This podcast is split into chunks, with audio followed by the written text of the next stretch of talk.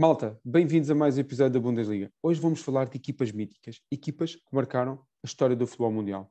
Daí a nossa escolha ser hoje falarmos do Real Madrid. Mas não estamos a falar de um Real Madrid qualquer, estamos só a falar de um Real Madrid que ganhou de uma forma consecutiva três Ligas Campeões, feito que anteriormente nunca tinha sido alcançado neste novo formato da Liga dos Campeões. Isto é, pelo menos eu recordo de algumas equipas que já estiveram muito perto de conseguir, digamos, conseguir este feito. Estamos a falar do Ajax nos anos 90 e também mais recentemente o Manchester United, mas infelizmente o Manchester United apanhou para a frente o famoso Barcelona de, de Pep Guardiola, o Barcelona do, do tiki-taka. Recordar também que este feito de ganhar consecutivamente Ligas Campeões já o tinha sido realizado anteriormente, mas no antigo formato de taça dos clubes de campeões europeus.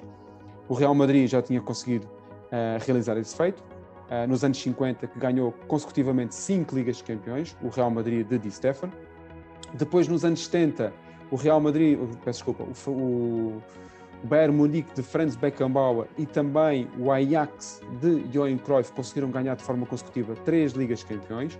Nos anos 80, o Nottingham Forest também com duas Ligas de Campeões e mais recentemente, sendo o último até, neste caso, uh, o Real Madrid, Milan da Rigosaki conseguiu ganhar duas Ligas Campeões, estamos a falar ali nos finais dos anos 90, finais dos anos 80 e no princípio dos anos 90, conseguiram ganhar duas Ligas Campeões, duas taças dos clubes campeões europeus, naquele projeto liderado por Arrigo Sacchi e que, onde figuravam nomes como Mark van Basten, Ruud Gullit e, e Frank Rijkaard.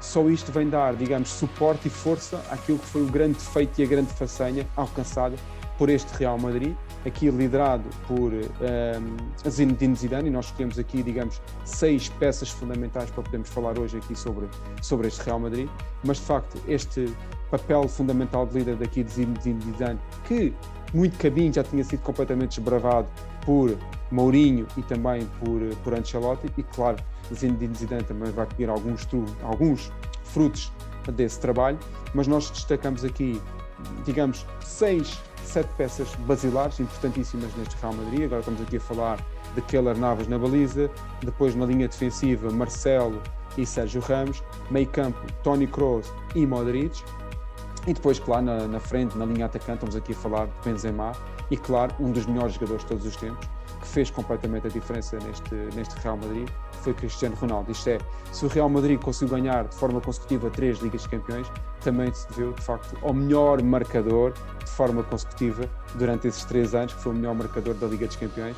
E estamos só aqui a informar que em cada uma dessas edições, o Real Madrid, o, neste caso o Cristiano Ronaldo, conseguiu marcar 16, 12 e 15 gols. Estamos aqui a falar de números completamente um, estratosféricos. Uh, mencionar também que este Real Madrid, em cada uma das edições da, da, desta Liga dos Campeões, entre os jogos, conseguiu alcançar nove vitórias. Não conseguiu alcançar nenhuma dessas edições da Liga dos Campeões sem qualquer derrota, mas também nove vitórias. Demonstra todo o seu poderio que o Real Madrid conseguiu alcançar nesses três anos de uma forma consecutiva.